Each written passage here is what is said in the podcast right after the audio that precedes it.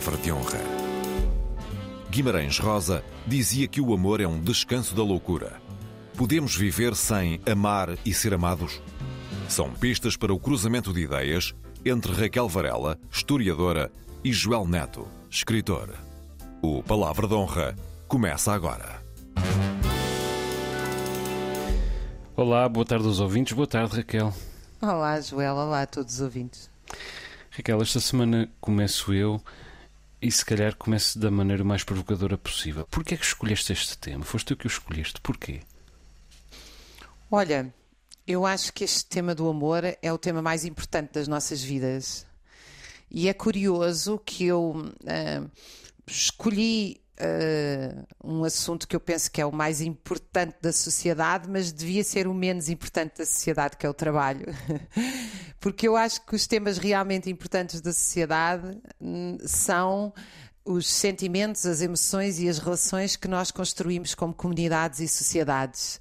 Na verdade, eu interesso-me muito pelo trabalho porque eu acho que é a partir da questão central do trabalho que nós podemos discutir todas as outras e a forma como trabalhamos ou não trabalhamos ou mal trabalhamos ou bem trabalhamos condiciona as nossas emoções. Uh, mas eu adoraria noutra vida uh, estudar eh, psicologia, estudar sentimentos, estudar relações, estudar emoções, mas num contexto social em que as questões elementares da nossa vida estivessem resolvidas.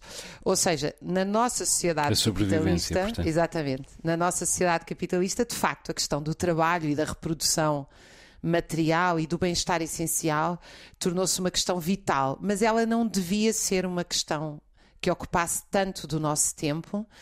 Um, e portanto, noutra vida, eu adoraria que, um bocadinho como um romance que eu gosto tanto, uma utopia uh, de William Morris, Notícias de Lugar Nenhum. Toda a gente conta e fala em distopias do Orwell, do Huxley, de tantas outras, uh, do Jack London uh, que ainda ontem falei aqui nele, uh, aqui num, num, curso, mas eu de facto gosto muito mais das utopias. E nessa utopia uh, do William Morris, que não é um grande livro do ponto de vista literário, mas é um livro fantástico do ponto de vista do que é que podia ser a sociedade toda a história se desenrola numa sociedade em que já não existe capitalismo, em que todo o trabalho é criativo. William Morris, além de socialista, era fundador, foi fundador das artes decorativas inglesas, e ele tinha a tese de que nós tínhamos que pôr criatividade, amor, prazer em tudo o que fazemos. Uh, e, e eu, de facto, acho que esse é um dos grandes temas. E recordo uh, outro, uh, outra, outra autora, para mim, muito importante. Aliás, das mulheres que mais refletiu sobre o amor e sobre o amor livre, que é um conceito muito mal utilizado e muito mal compreendido hoje em dia. Alexandra Kolontai, uma mulher destacada da Revolução Russa, a primeira mulher a ter um cargo diplomático do governo uh, na história, Uh, se, depois da Revolução Russa, quer dizer, ocupar um lugar destacado, coisa que foi uma, uma novidade no campo das. Uh, num governo então democrático, Alexandra Kolontai é das, das maiores teóricas do amor, não é? Das pessoas que mais o estudou. E estudou justamente na altura numa sociedade em que grande parte das pessoas não conseguiam ter relações livres porque o homem e a mulher tinham que estar juntos como forma de ganharem para a prole, eh, porque estavam exaustos nos locais de trabalho e, portanto, grande parte do seu dia a dia era dedicado à sobrevivência e não a cuidarem, amarem, conquistarem. E ela vai falar das, dos vários tipos de amor e como é que eles se concretizam.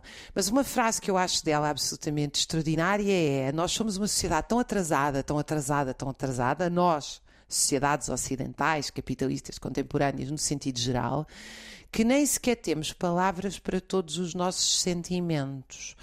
Ou seja, numa sociedade mais desenvolvida, onde nós nos libertássemos destes grilhões materiais aos quais dedicamos tanto tempo, nós não iríamos só falar de amor. Há vários tipos de amor, há vários tipos de amizade e nós nem sequer desenvolvemos, como, como nós não cuidamos, não é? Os esquimós têm tem, ao que parece, dezenas ou centenas de, de frases ou de palavras para designar o branco, porque para eles a neve que para nós é toda branca, para eles tem, tem, tem, tem uma tem tonalidades, tem uma imensa riqueza. E eu acho que o amor tem muitas tonalidades e que se calhar tinha outros nomes, porque uhum. o amor por um companheiro, pelo marido, pelos filhos, por um grande amigo não é idêntico e a amizade também tem muitos graus e nós chamamos de tudo amizade. Então, se me permites este introito, eu escolhi porque eu acho que este é o tema que urge pensar, porque temos muito pouco tempo para o pensar, o que significa, na minha opinião, Vou aqui buscar o meu tradicional materialismo que temos muito pouco tempo para o fazer. Hum.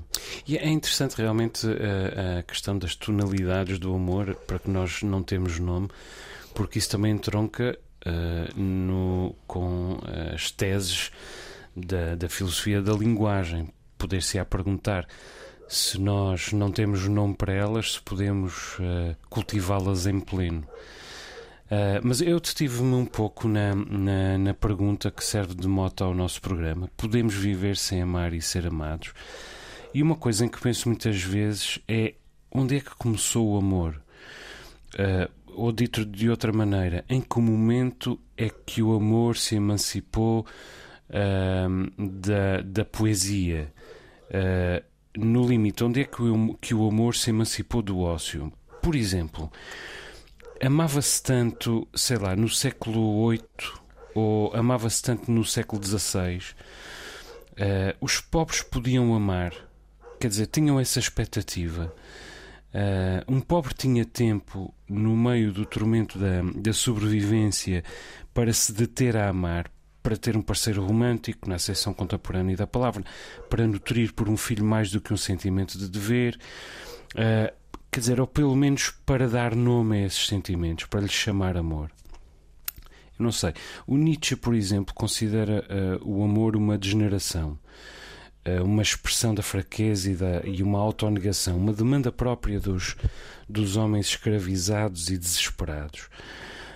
Um, e, portanto, a formulação do amor não nasceu seguramente uh, entre os pobres e escravizados e, por definição, o usufruto do amor também não nasceu entre os pobres e escravizados. Não, não, vale a pena estarmos agora realmente a discutir a filosofia da linguagem, mas não nasceu.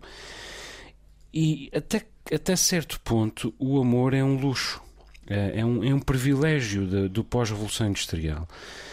Pelo menos um, o tempo para usufruir uh, do amor e até certo ponto a própria consciência do amor. A consciência é fundamental. Eu conheço muita gente que amou e, e não sabe o que é o amor. Creio que posso dizer que conheço muita gente que amou, que ama e que não sabe o que é o amor.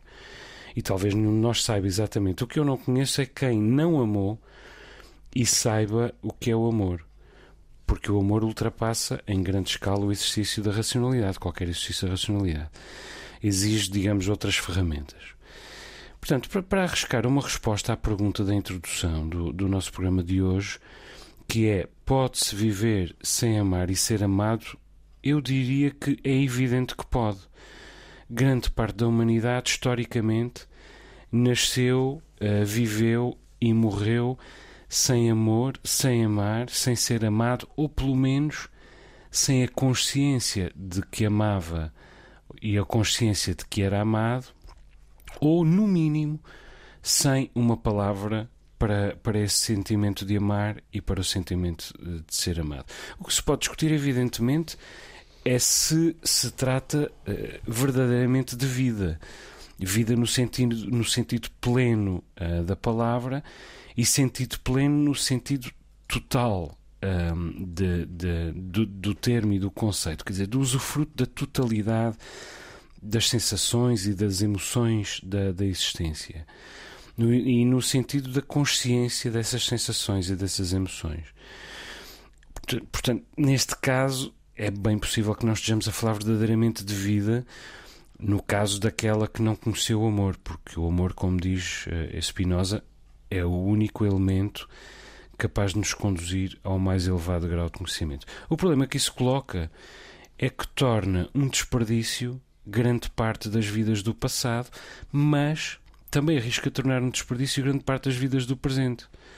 Porque muita gente continua a chegar ao fim da vida, a olhar para trás e a concluir: nunca amei e nunca fui amado. porque nunca teve a sorte de encontrar o amor, porque nunca teve a coragem de se vulnerabilizar o suficiente para deixar entrar o amor, ou porque nunca conseguiu vencer os grilhões que o privaram da possibilidade de encontrar o amor, grilhões de toda a natureza, geográficos, políticos, emocionais, anímicos, enfim, todo esse género de grilhões que nos tolhem a todos um, ocasionalmente e que tolhem a alguns sempre. Eu acho que tu disseste uma coisa uh, que eu penso muitas vezes, até penso muitas vezes em relação, sobretudo, ao amor das, dos, dos pais pelos filhos.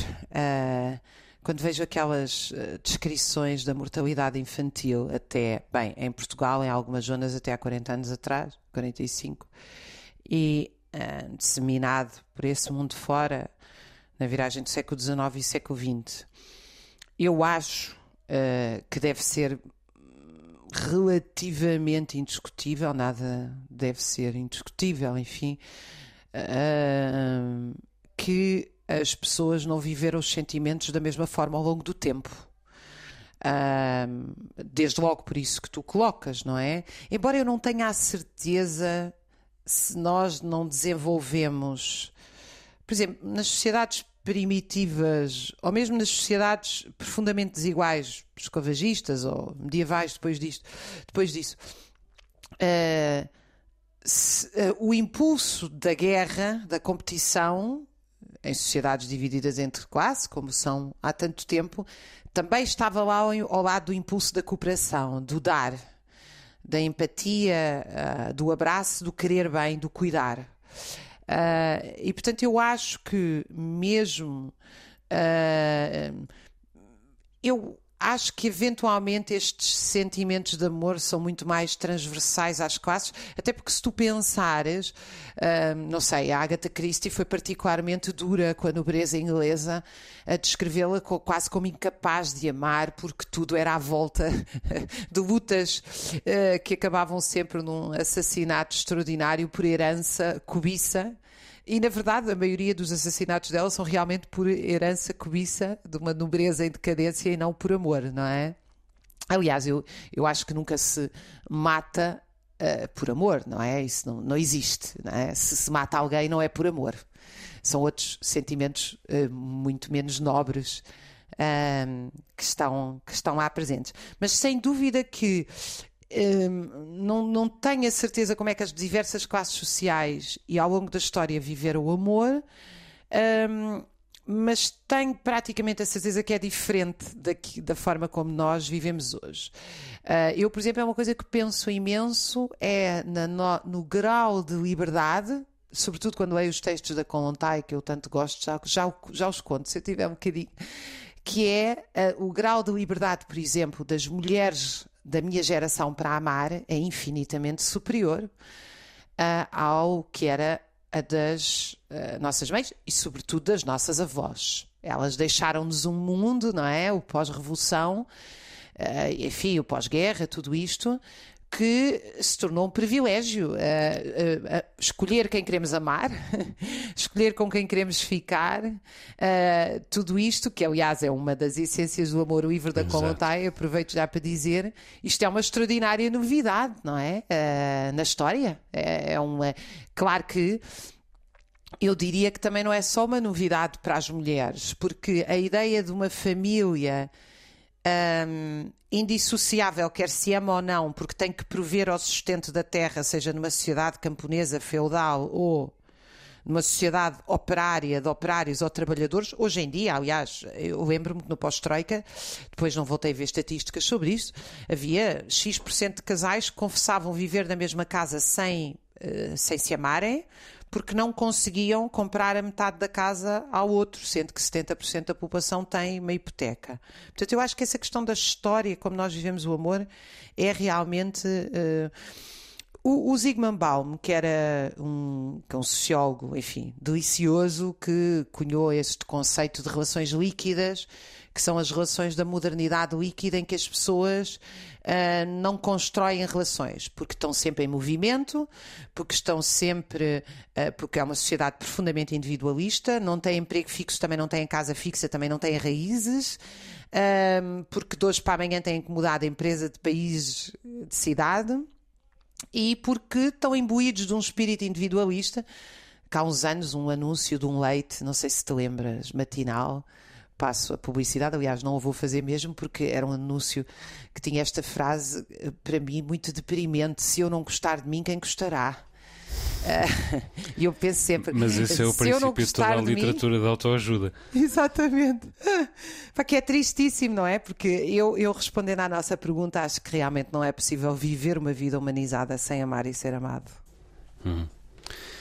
Sim, é muito interessante uh, tu teres, uh, tu uh, referires esse slogan porque ele entronca, deixa-me só reforçar isto, em toda a tradição da literatura de, auto, de autoajuda que dialoga com aquilo que hoje resta da literatura de, de do, do, romance de cordel, da ficção de cordel, digamos assim, superficial e fácil e esquemática, um, e que assenta, e que, em busca do individualismo contemporâneo, assenta nessa pergunta uh, essencial: se eu não gostar de mim, quem gostará? Mas mais do que isso, uh, mais do que isso, um, na, na, no preceito ama-te a ti mesmo, uh, mais do que qualquer outra pessoa, subentende.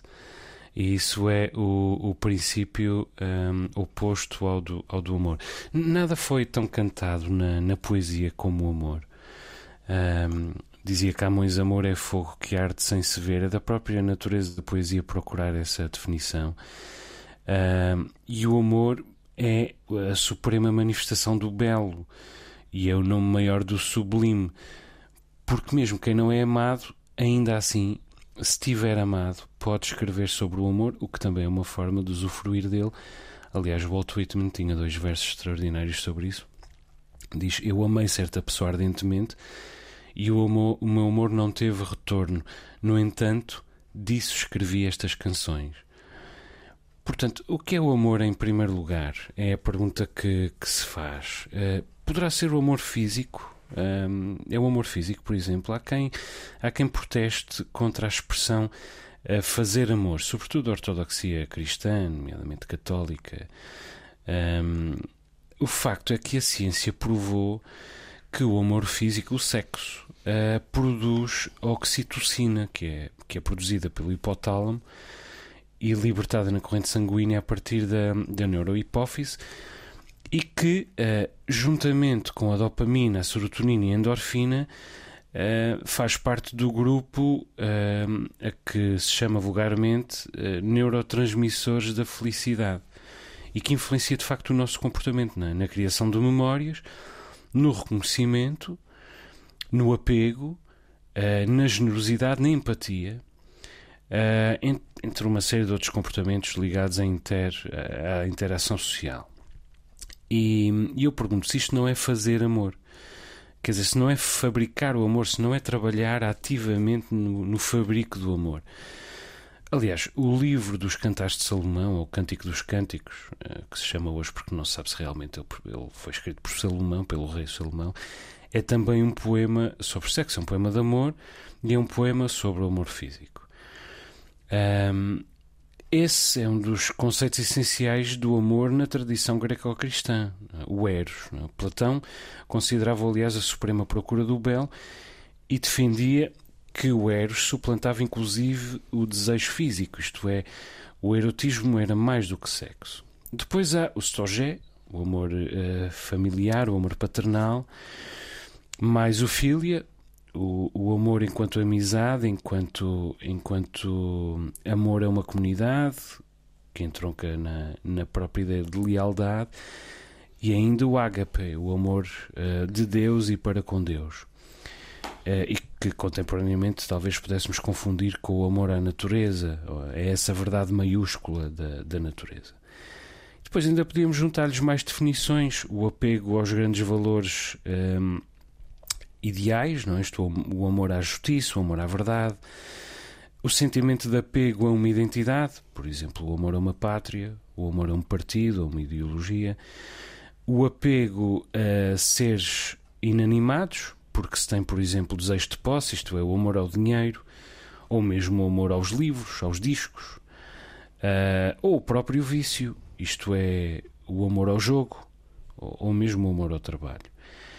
Pessoalmente, se me pedissem para arriscar uma definição, uh, eu diria talvez que o amor é, em primeiro lugar, uma memória. Uh, uma memória que se acumula. O conjunto de, de gestos de intimidade uh, que duas pessoas vão acumulando ao longo do tempo no exercício do deleite e, muito importante, no combate comum à adversidade comum. Ou então o milagre evocativo que outra pessoa representa para nós. A, inexplicável capacidade que a presença, ou mesmo a simples existência de uma determinada pessoa tem para convocar as memórias, mais uma vez a palavra memória, de tudo quanto vivemos, de tudo quanto vimos, ouvimos, palpamos, degustamos, cheiramos e intuímos e imaginamos no mundo e na vida. Sendo que mais frequentemente, mais consolidadamente, mais definitivamente, eu diria, é estas duas coisas ao mesmo tempo. Isto é um misto de memória, de espanto e de esperança. Ou por outra, eh, uma só conspiração entre o passado, o presente e o futuro, e que no fundo é o supremo nome da intimidade. Eu devo dizer-te, Raquel, que sempre acreditei no amor. Uh, aliás, casei-me duas vezes, passo aqui a confissão, vou-me casar pela terceira vez ou vão-me casar pela última vez. Uh, e, se pensar, e se pensar bem. Sabes que o Roger dava... Waters acabou de se casar e meteu no Facebook dele, que eu sigo, acho delicioso. Casou-se agora aos 71 anos e disse qualquer coisa como agora é que é de vez, ou agora é que acertei. Mas tu sabes que, que absolutamente eu, eu não mudava nada, eu não mudava nada neste, neste trajeto. Porque, porque mesmo tentando, nunca deixei de acreditar que, que podia haver eh, mais amor. Foi sempre essa. A, eu concordo, concordo inteiramente contigo. Uh, tu sabes que. Deixa-me só voltar aqui a, a, um bocadinho atrás. Uh, eu, eu acho que a Igreja tem um problema com fazer amor. Não é só um problema com o pecado e o sexo. É um problema também com a materialidade da vida. De facto, o que nós ateus reclamamos é que a vida é para ser feliz aqui e agora e não eh, idealisticamente noutro mundo que para nós não existe. Enfim, podemos agora discutir o que é que isso significa. Mas fazer amor é uma prática. Porquê é que eu acho esta frase tão bonita? Porque o amor tem que se fazer. Tem que se fazer o amor. Um, o, o, fazer amor significa que nós temos que viver a experiência do amor. Eu acho que contei a semana passada aquela frase do Sting de uh, quanto tempo é que está uh, quanto tempo é que está a fazer sexo com a sua mulher? Ele respondeu sete horas e ele disse claro que são, são, são sete horas porque isso inclui conversa, jantar, cinema. Uh, e mais uma vez, eu acho que isto tem a ver com o problema das relações líquidas. Nós, para, para amarmos, nós vivemos imbuídos num espírito entre a relação líquida do Baum e o amor romântico da burguesia nascente do romantismo, que é a ideia de que o amor surge ao virar da esquina e é a nossa outra metade. E essa é uma ideia profundamente frustrante, porque, primeiro, nós não amamos a nossa cara metade. As, as, pessoas não existem para nos completar, não existem para nos dar o que nos faz falta, existem para ser amadas por nós e elas são diferentes de nós, não são o encaixe de nós. Isto é uma ideia profundamente romântica e que torna muito frustrante as relações. Há muitos textos eh, sobre isto. Aliás, há um apaixonante. Isto não é um programa de literatura, mas eu quero muito recomendar-vos um dos livros mais extraordinários que eu li, que se chama Sobre o Amor, do filósofo Leandro Konder. É um filósofo que vai ver como é que desde Platão até hoje foi pensado o amor, mas o livro é escrito assim para nós, cidadãos comuns, que não conhecemos a complexidade da filosofia com, com detalhe e, portanto, é um livro para qualquer pessoa poderá lê-lo. Um, e, e, justamente eu acho que esta questão do amor romântico nos marca profundamente. E eu não quero fugir da questão da Alexandra Conta e do amor livre. A ideia do amor livre é hoje em dia interpretada como uma espécie de. E eu não estou aqui a fazer nenhum juízo de valor, porque eu não faço sobre estas questões juízos de valor. Eu acho que as pessoas têm as relações que querem e a única palavra para isso é a sua liberdade, a sua decisão e a do outro. Mas o amor livre da Alexandra Contai foi muito interpretado do ponto de vista de o amor para ser verdadeiramente livre, então não existem relações monogâmicas perenes. Ora, o que a Alexandra Contai dizia não era isso. Dizia que o amor livre significa que a pessoa pode se dedicar a estar casada a vida toda com outro porque adora e, esse, e o outro adora e se amam e são felizes como pode significar que a pessoa se separa 4, 5, 6 vezes as que forem. Ou seja, a ideia do amor livre, que hoje em dia é muito associada ao consumo, nós já não vamos ter tempo de desenvolver isto, que é um bocadinho as relações rápidas, fast, fast relations, everything is fast, tudo é fast. A ideia do amor livre era a ideia da verdadeira liberdade. Eu escolho quem quero amar, livre de um, livre de outras pressões que não sejam as que devem existir, de respeito, de desejos, de amor, enfim, de uma série de coisas extraordinárias que nos devem mover e eu creio também que nos deve mover um bocadinho a necessidade, não só a produção, não só a necessidade de produzir oxitocina. De facto, nós quando abraçamos e somos abraçados, produzimos oxitocina, isso é tão bom. E há aí uma dimensão de necessidade no amar que não é má, não, não é mau nós precisarmos dos outros. Nós somos animais sociáveis. Nós somos, nós somos gente que vive em sociedade. E, portanto, precisar do outro, querer tocar o outro, querer ser tocado, querer, querer amar, é uma necessidade boa. É uma boa nota, se calhar, para acabarmos o nosso programa, Raquel. Estamos um bocadinho para além da hora. Podíamos fazer mais 10 programas sobre este assunto. Podíamos, realmente. Raquel, então, um, até para a semana. Um beijinho para ti um beijinho. e um abraço aos nossos ouvintes. Raquel Varela e Joel Neto voltam a encontrar-se na próxima semana.